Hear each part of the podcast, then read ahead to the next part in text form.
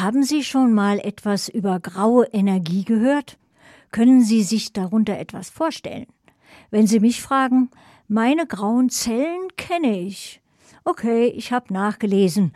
Graue Energie steckt in jedem Produkt, auch in einer Dienstleistung, also alle Energieaufwendungen, die man braucht, um ein Produkt oder eine Dienstleistung bereitzustellen.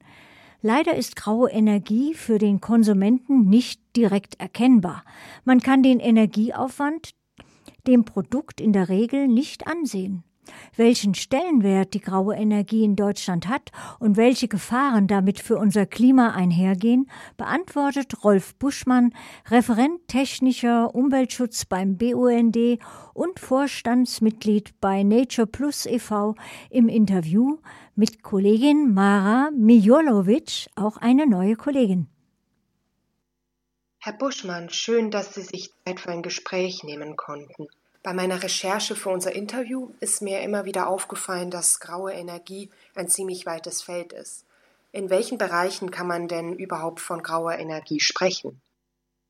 Von grauer Energie spricht man dann, wenn man die Energie, die für Herstellung, Transport, Lagerung, Verkauf und Entsorgung von Produkten betrachtet wird. In welchen Feldern würden Sie dann davon sprechen? Anwendungsfelder sozusagen?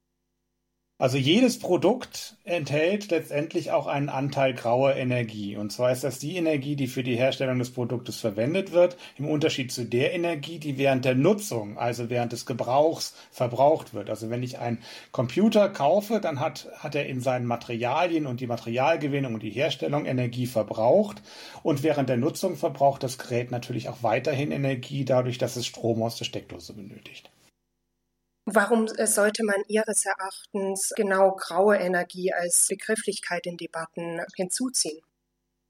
Das Wichtige ist eben, dass wir mit steigender Effizienz, also mit dem geringeren Energieverbrauch, den wir entweder bei Geräten haben oder eben auch im Baubereich, also unsere Gebäude, unsere Wohnungen brauchen weniger Energie zum Heizen, wird es immer wichtiger, wie viel Energie ich eigentlich zur Erstellung der Produkte oder der Gebäude verwendet habe. Und es ist dann mittlerweile tatsächlich in vielen Fällen so, dass durch die steigende Effizienz die graue Energie, also das, was ich zur Herstellung des Produktes benötigt habe, deutlich höher ist als das, was das Produkt in seinem Leben an Energie verbraucht. Ich habe in der Vergangenheit eher gehört von Begriffen wie Kohlendioxidausstoß oder ökologischen Fußabdruck. Wie würden Sie es zu diesen Begrifflichkeiten abgrenzen? Also die Energie ist letztendlich direkt proportional in vielen Fällen auch zu dem, was wir als CO2-Fußabdruck nachher bezeichnen, weil die Energiegewinnung und die Energieerstellung heutzutage leider immer noch mit starken CO2-Emissionen gekoppelt ist. Man kann also aus dem Energieverbrauch und den verwendeten Energieträgern die CO2-Emissionen berechnen. Der ökologische Fußabdruck hingegen betrachtet häufig eben nicht nur die Energie, sondern auch andere Faktoren, äh, die Flächenverbräuche, Landverbräuche, Wasserverbräuche und ähnliches auch berücksichtigen. Also man muss unterscheiden zwischen dem Energieansatz, der dann gekoppelt ist mit einem CO2-Emissionsanteil und natürlich einem ökologischen Fußabdruck, der andere Parameter noch mit betrachten kann. Als Vorstadt von äh, Nature Plus setzen Sie sich für zukunftsfähiges, nachhaltiges und natürliches Wohnen ein. Inwieweit spielt da graue Energie besonders eine Rolle für Sie? Nature Plus zeichnet Produkte aus, Bauprodukte aus und Bauteile aus, die besonders nachhaltig sind. Das heißt, zum einen sind sie wohngesund, zum anderen äh, sind sie aber auch in ihrem Lebenszyklus ökologischer. Das heißt, sie haben einen geringen Energieverbrauch bei der Herstellung, sie haben einen geringeren CO2-Fußabdruck und sie sind am Ende ihres Lebens auch besser im Kreislauf zu führen. Das ist der Ansatz für Nature Plus. Und demzufolge sind solche Produkte natürlich für ein nachhaltiges Bauen und für ein zukunftsfähiges Bauen vielleicht sehr wünschenswert. Und wo sehen Sie die sozusagen gesamte graue Energie im Bauwesen oder bei dem, was Sie jetzt angedeutet haben? Also wenn wir uns anschauen, was ist in der Vergangenheit passiert, wir können immer besser und energieeffizienter bauen. Die Dämmstandards steigen, wir haben hocheffizient dämmende Fenster, wir brauchen immer weniger Energie zum Heizen. Das heißt also, wir brauchen wenig Energie in der Nutzungsphase von Gebäuden.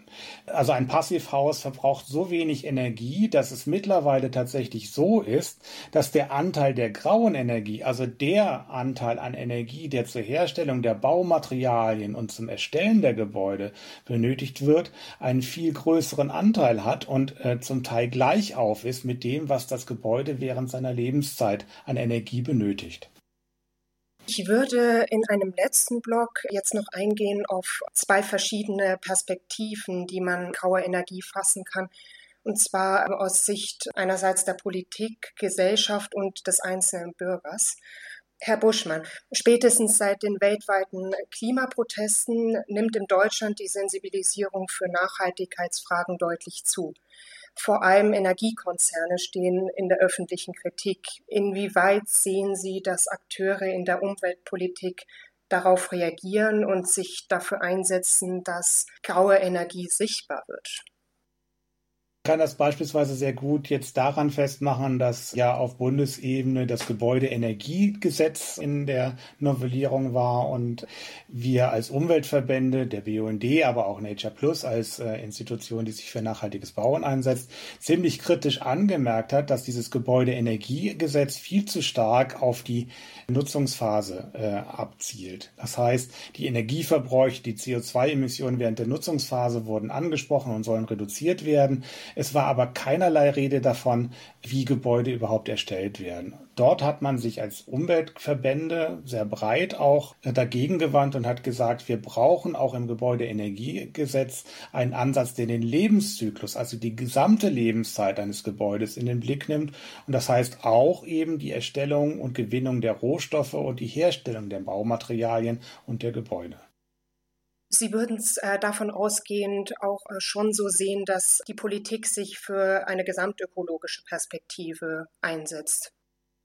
Das ist genau der Ansatz. Wir als Umweltverbände vom BUND oder auch eben für die nachhaltiges Bauen von Nature Plus setzen uns dafür ein, dass der gesamte Lebenszyklus bei Produkten jeglicher Art in den Blick genommen wird, weil wir immer mehr erkennen, dass auch die Rohstoffgewinnung und die entsprechenden Emissionen und äh, Umweltwirkungen, die damit verknüpft sind, einen relevanten Anteil haben. Wir verbrauchen viel zu viele Ressourcen, das heißt, wir müssen uns auch über Ressourcen effizient und suffizientes Handeln bei Produkterstellung und eben auch bei Gebäuden äh, Gedanken machen. Was kann jetzt der Einzelne tun, um graue Energie zu vermeiden? Sie können da auch gerne bei dem Gebäudebeispiel bleiben, das Sie auch schon angedeutet haben. Der Einzelne kann natürlich zum einen darauf achten, dass er Produkte, die er kauft, auch möglichst lange nutzt. Das heißt, weil ein Kühlschrank, aber auch ein Computer oder ein Fernseher natürlich auch in sich selbst Energie für die Herstellung Energie verbraucht hat. Und wenn ich alle zwei Jahre mir ein neues Gerät kaufe, verschwende ich letztendlich diese eingesetzte Energie und auch die Rohstoffe, die dort gebunden sind. Beim Bauen ist es ähnlich. Wenn ich selber bauen möchte, ist es natürlich besonders hilfreich, auch dort auf die eingesetzten Materialien zu achten und zu sehen, wo kommen sie her, welche Rohstoff, Rohstoffe werden verwendet, sind sie fossil oder sind sie sogar natürlich und auf eine Langlebigkeit und eine vielfältige Nutzbarkeit des Objektes nachher zu achten. Wo kann ich denn konkret herausfinden, wie viel graue Energie in einem Produkt steckt, äh, damit ich davon meine Kaufentscheidungen leisten kann? Wie kann ich erkennen, wie viel Energie mein Produkt enthält? Das können Sie in der Regel nur daran erkennen, wenn es entsprechende Label gibt, die etwas derartiges ausweisen. Also für Bauprodukte macht das Nature Plus beispielsweise.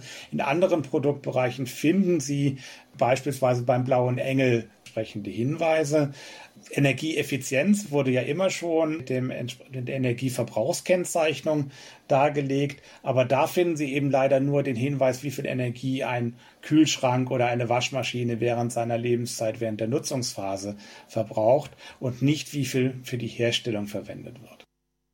Vielleicht nochmal abschließend ist es halt besonders entscheidend, dass wir äh, stärker darauf achten, äh, wie viel Ressourcen wir auch in Produkte einsetzen und dass auch diese äh, Energie verbrauchen und auch zum Klimawandel beitragen. Das heißt, äh, beim Bau, im Baubereich, aber auch ein Elektronikgerät äh, wird nur dann äh, für uns einen ökologischen Vorteil bringen, wenn wir es möglichst lange nutzen und nicht immer nach kurzer Zeit schon ersetzen. Vielen lieben Dank für Ihre Zeit und unser Gespräch.